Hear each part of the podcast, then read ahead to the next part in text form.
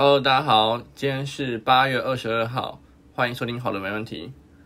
上这支的时候，时间应该有一点点跑掉，但没有关系，不影响。我在八月二十号的时候南下取材，其实是去台南玩的借口啦。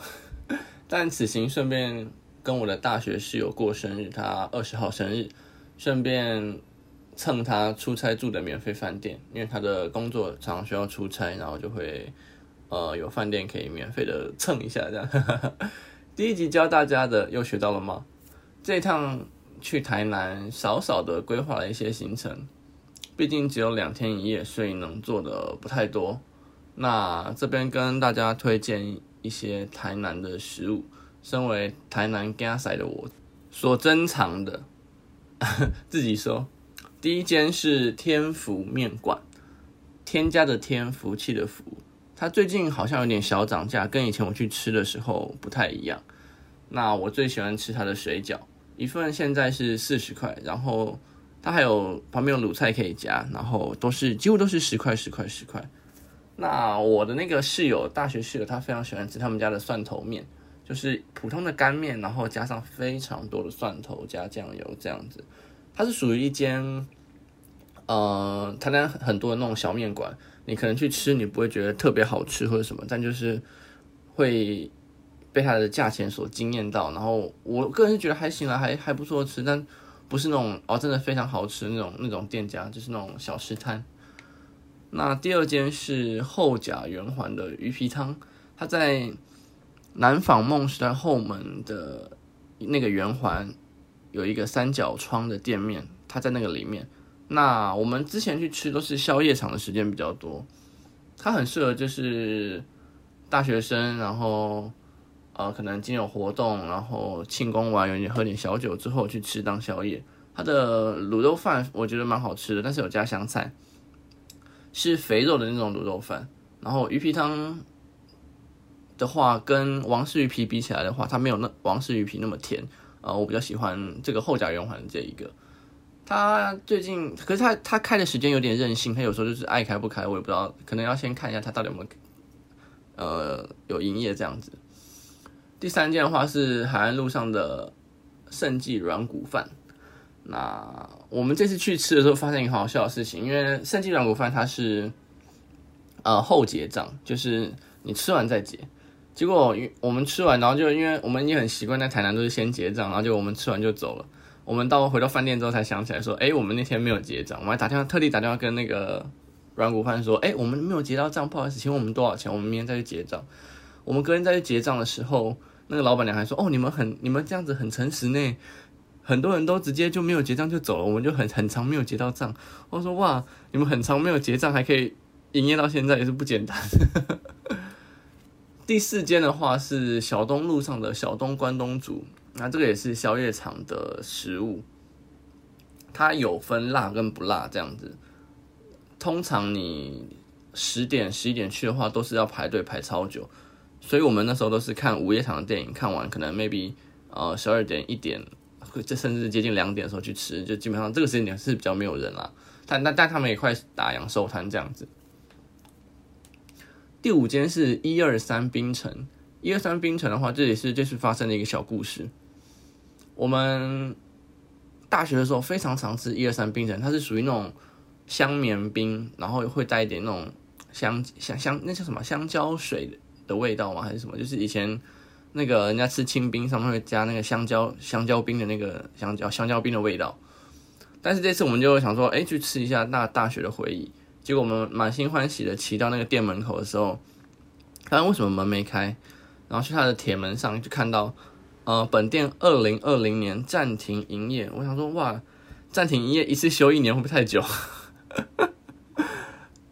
开特地开到那里，结果没有开，悲伤的故事。第六间的话是这次吃到的，好像一直都很有名，只是我们在台南的时候，因为住离它比较远，所以比较不会去吃它。是阿亮咸酥鸡，还蛮好吃的，但是粉就是有台南特有的味道，甜甜的，推荐大家可以去吃吃看。再来我自己回忆的部分，就波哥茶饮，这个就是大家都很熟知，甚至在大安站六号出口外面也有一间。第二间是惠比寿鲷鱼烧，它有涨价，三月去的时候，其实我就知道它涨价，但还是很便宜，所以我这次还是买了。我个人很喜欢吃香蕉口味跟起司口味，通常这两个口味一定要趁热吃，非常好吃，推给大家。再来是这两年很红的店吧，因为这两年比较少回去，然后有一间是妹料茶屋，就是一间香港人开的小茶店，它位置很少，它强七点半才开始营业吧，通常外面就会已经有人在排队了。然后有三只猫的样子，我在门口发现了一只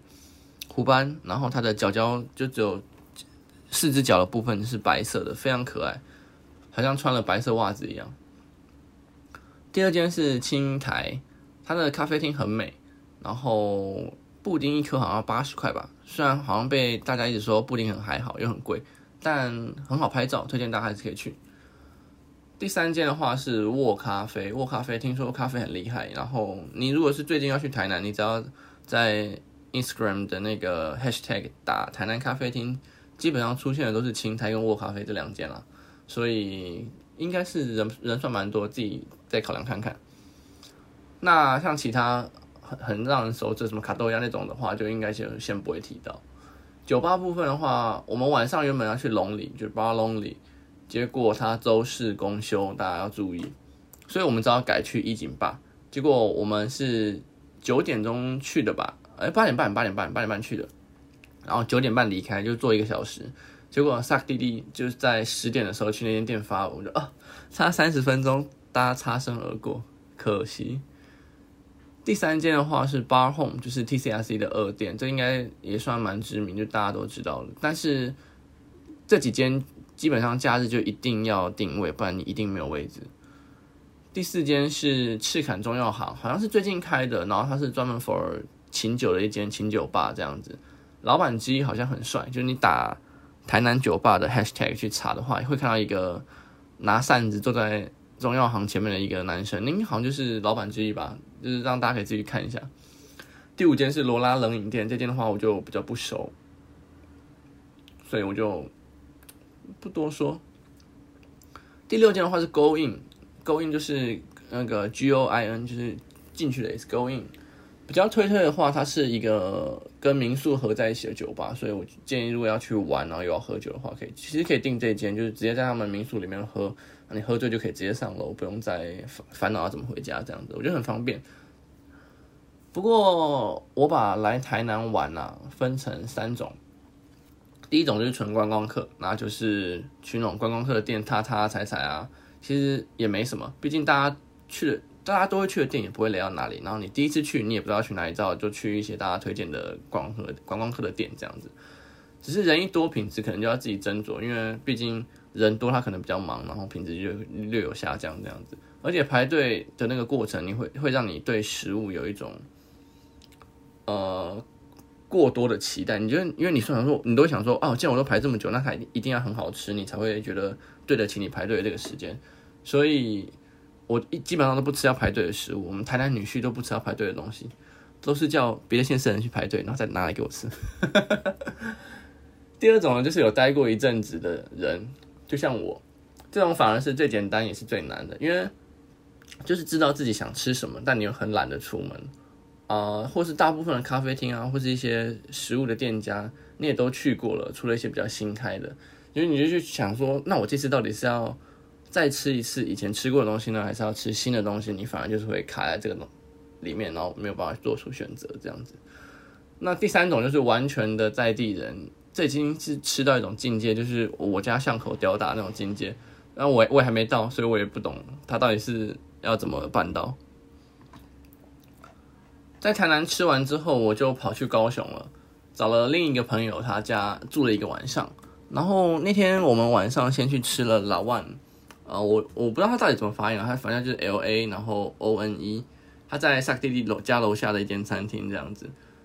他是意大利面，我觉得。还不错吃，跟台中的随选餐馆跟那个粗面，哎哎不，他家吃东西吃东西不是粗面，吃东西我觉得呃 level 差不多，但是价格会再往上一点点。然后我们吃完饭之后回到他家，我一一走进他家，我想说哇有电梯呢，以为住到饭店，是他房间门口就有电梯的那种。然后这两天还被他的 Uber 接送了两天，差点以为被累包养。就在高雄过了反而比较比较比较方便，我不知道为什么。结果我这次去高雄，除了老万之外，就只吃了一家呃郭家肉粽，嗯，跟记忆中的一样普通的，真的是很普通，我不知道为什么。但是就是有时候你就会想去吃一些这种，你明明知道它很普通，但是又没什么，那就一是一种记忆中的味道的感觉。然后朋友他妈妈听到我们要去吃的时候，脸上流露出了厌恶的表情啊，迄个只歹食，恁恁哥要去哦，啊，你是不是看 Google 讲的？你吃要吃郭家的？然后这样问我，隔壁他的亲戚也是这么说，那个难吃死了，你说你们怎么要去啊？我那个当下真的是哇，尴尬到不行。不过去盐城啊，双飞我还是喝了，喝完之后没有双飞，抱歉，台南的烂笑话。讲到这个，我在台南的时候，因为我台北朋友约我在台北，然后假日想约我，就是出去小小小跑小跑跑一下这样子，他就问我说你在哪？我说哦，我在台南，台南在台南，他气到直接已读我，快笑死。台南就是台湾男生，然后台南就是那个台南，台南在台南，他直接气到已读我，然后两两天不回我讯息。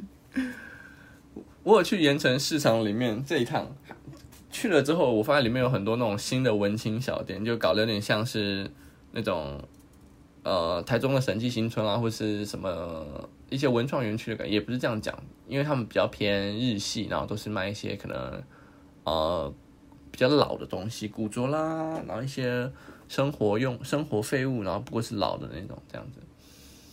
如果如果想去台南或高雄的，其实可以参考一下。那台南部分吃的部分可以参考一下，那高雄就先不用，毕竟我也没吃什么厉害的东西或者什么特别的东西。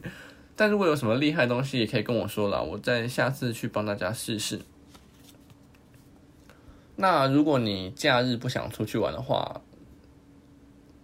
其实可以去看电影，因为二零二零年肺炎的关系，其实新电影的档期少了很多，所以微秀有重新上映一些经典电影或者是一些四 K 修复版的电影。那八月底到九月底这边，我有几个蛮喜欢，我自己可能会去看的电影。第一部是《逃出立法院》，这个好评不断，听说蛮好笑的。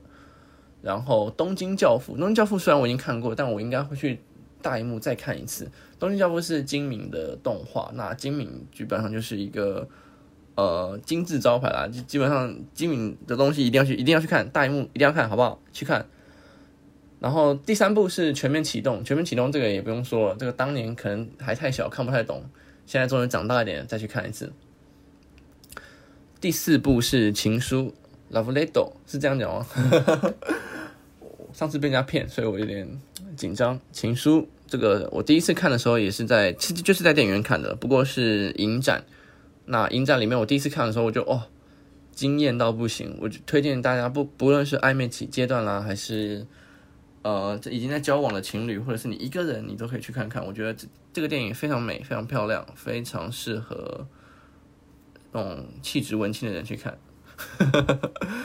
再来一个是八月二十六号要上映的《盐业之庭》，这个这个就就是诶，是新海诚吗？我其实对这个对这个不太熟，应那应该是我记得。那这个系列其实有重上大荧幕，我觉得也可以去看。再接下来是《重邪二》，《重邪一》是很蛮多年以前台湾自己拍的那种恐怖片，在以前国片里面，其实恐怖片一直为人所诟病，就是。拍的很奇怪啦，要么就是拍的很烂。但《重邪》在那一年好像就是有颠覆大家这个想法，在 PTT 上，其实大家到现在讲国片的鬼片，大家还是会提到《粽邪》。所以他说的第二集，我觉得呃可以去试试看。虽然就是有那种好看的片子的续集，第二集一定会不好看的那种那种鬼之定律，所以我也是蛮挣扎，但推荐大家还是可以去看看。再来九月十八号有一个 Kingsman 的起源，那我这可能就会放弃，因为 Kingsman 就嗯对，比较令我感到特别的是九月十八号还有一部是 Webtoon，就是 Line 的那个漫画里面有一部叫《整容液》，它应该是那个它应该是叫它漫画应该是叫一个什么黑盒子还是什么吧？那其中一篇故事叫《整容液》，就是讲一个整形故事的。漫画，他把它画成动画了，我觉得这个我可能会去看看，我觉得蛮特别的。再来是九月底会上的《刻在你心底的名字》，这个又是在讲以前较为封闭年代的，好像同志片吧，就台台湾有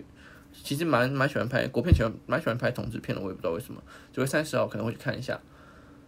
然后九月二十七号，《教父》也会重新上映，《教父》这个应该就不用多说吧，经典中的经典，推荐大家去看。这种趁今年二零二零年很多四 K 修复或者是一些经典重映的时候，把以前没看到的电影都再看一看吧。像我之前就看了那个《末代皇帝》啊，《滚滚红尘》，然后《霸王别姬》这这类这